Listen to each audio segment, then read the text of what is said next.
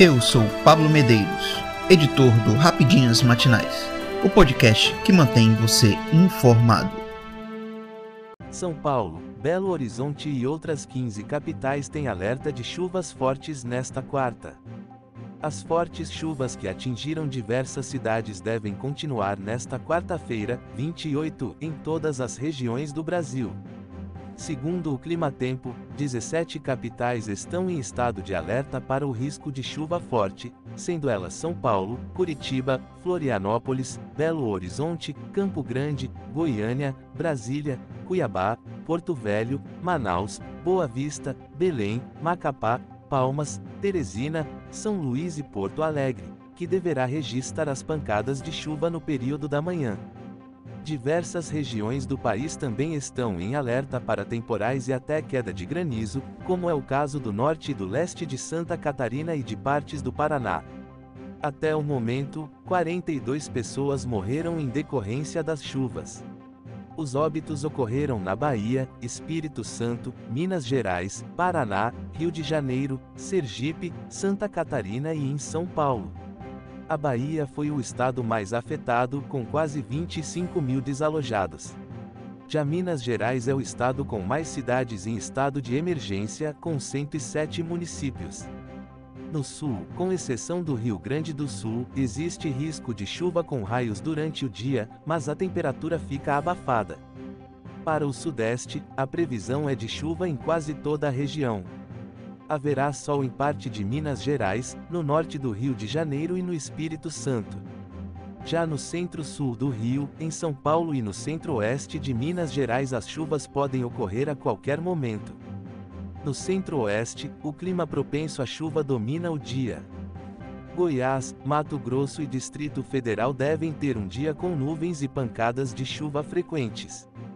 Já o Mato Grosso do Sul terá mais horas com sol, com a chuva chegando à noite. Para o Nordeste, o tempo ficará firme, com chuva rápida no litoral da Bahia e em partes da Paraíba, Pernambuco, Alagoas e Sergipe. Em partes do Piauí, Ceará, Maranhão e Bahia, pancadas de chuva com raios podem acontecer. Por fim, o norte do país terá muitas nuvens e condições para pancadas fortes o dia todo, com exceção de partes do Acre.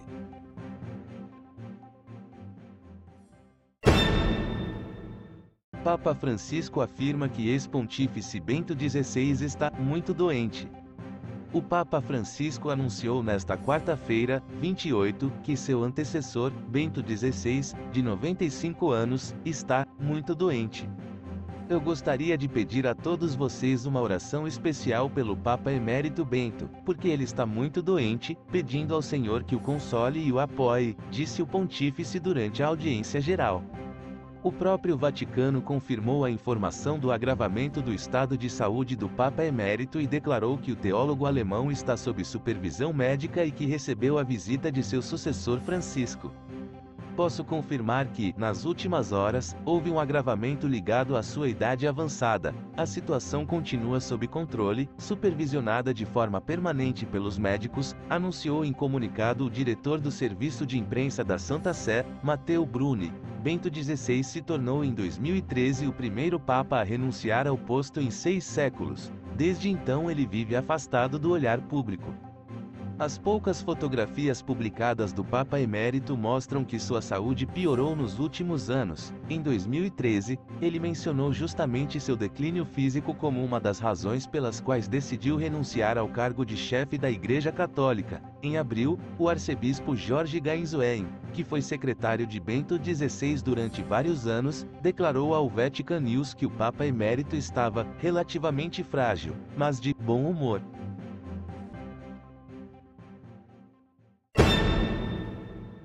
PM descarta a existência de explosivo dentro de mochila abandonada em setor hoteleiro no DF.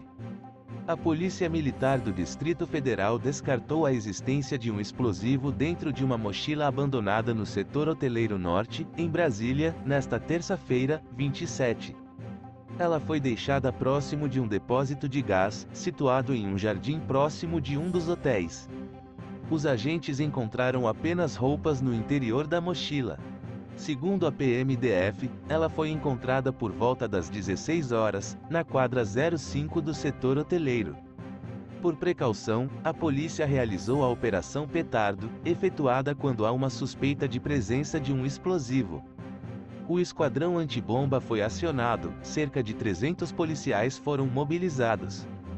A PMDF confirmou ao que este é o quinto caso suspeito de bomba nos últimos três dias, e o décimo terceiro neste ano, e ocorrem às vésperas da posse do presidente eleito Luiz Inácio Lula da Silva, PT. A cerimônia ocorre no próximo domingo, primeiro, segundo informações da repórter Berenice Leite, da Jovem Pan News, um robô que realiza uma espécie de raio-x foi utilizado para averiguar o conteúdo no interior da mochila e confirmou que não havia nenhum artefato explosivo. Os policiais cercaram o local e apenas os hóspedes do hotel próximo de onde o material foi encontrado foram retirados por questões de segurança. O Major Michelo Bueno detalhou como foi a operação. Como essa mochila estava perto do gás que alimenta o hotel, passamos um robô para detectar se há material radioativo. Depois, passamos outro robô para ver com raio-x se há algum artefato explosivo. Quando verificou-se que não havia nada, o policial abriu a mochila e só havia roupas, explicou o major. A suspeito é que o material pertença a um morador em situação de rua, possivelmente de alguma pessoa em situação de rua. Acontece muito este tipo de caso aqui em Brasília, disse. Michelo disse ainda que a PMDF reforçou todo seu efetivo nos dias que antecedem a posse do novo governo. A Polícia Militar está empregando todo o seu efetivo. Foram canceladas férias e folgas. Hoje tinha mais de 300 policiais só nesta parte do setor hoteleiro, finalizou.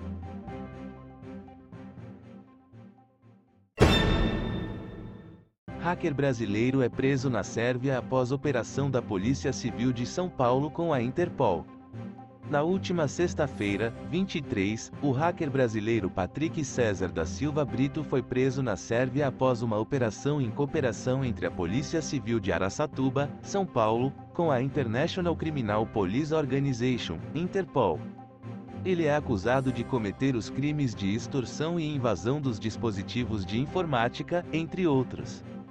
A prisão ocorrida na Sérvia foi fruto do trabalho policial de policiais civis componentes da Divisão Especializada de Investigações Criminais, DEIC, do Departamento de Polícia Judiciária de São Paulo Interior, DEINTER 10 Araçatuba, que mantém, diuturnamente, contato com a polícia local. As investigações prosseguem a fim de esclarecer outros pontos, informou em nota a Secretaria de Segurança Pública do Estado de São Paulo. Patrick começou a ser investigado após o e-mail do prefeito de Araçatuba, Dilador Borges, e da sua esposa, Delmerce Damasceno, serem invadidos. O hacker tentou extorquir 70 milhares de reais da família para evitar a divulgação de informações falsas que poderiam prejudicar o político. Após ser identificado e interrogado, ele fugiu do país para evitar a prisão. Ele segue na Sérvia, mas diz ser extraditado em breve. Eu sou Pablo Medeiros e este foi o Rapidinhas Matinais, o podcast que deixa você informado. Até mais.